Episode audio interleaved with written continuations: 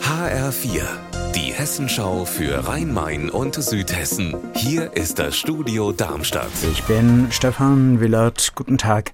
An der Autobahnraststätte Gräfenhausen an der A5 zwischen Langen und Darmstadt streiken die Lkw-Fahrer weiter.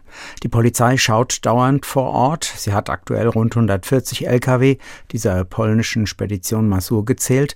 Die Fahrer warten auf ihr Geld, das ihnen für ihre Arbeit zustehe, wie sie sagen. Warum die Spedition offenbar nicht oder nur zögerlich bezahlt, wissen wir nicht. HR-Reporter Mike Markloff ist für uns in Gräfenhausen. Wie lange kann das noch dauern?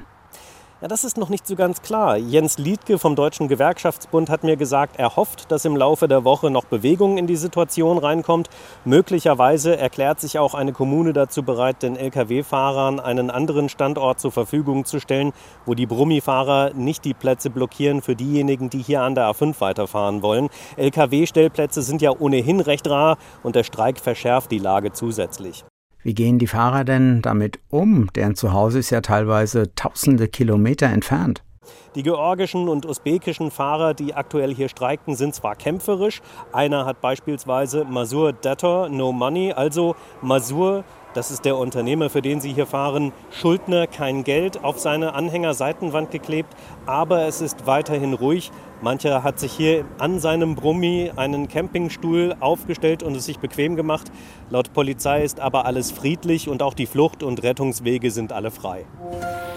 Im Frankfurter Zoo geht es heute Abend in einer Veranstaltung um das Zusammenleben von Großstadtmenschen mit Wildtieren. HR-Reporterin Kim Horbach in Frankfurt. Ja, was denn für Wildtiere in der Stadt? Waschbären, die in Mülltonnen stöbern oder Wildschweine, die ganze Vorgärten zerwühlen. Immer häufiger sind Wildtiere in Städten unterwegs. Welche Probleme gibt es dabei und wie kann das Zusammenleben von Menschen und wilden Nachbarn klappen? Im Frankfurter Zoo werden diese Fragen heute Abend diskutiert mit einem Experten der Berliner Humboldt-Universität. Unser Wetter in Rhein-Main und Südhessen. Am Nachmittag lockert sich der Himmel über Südhessen etwas auf, aber es kann örtlich trotzdem auch nochmal regnen.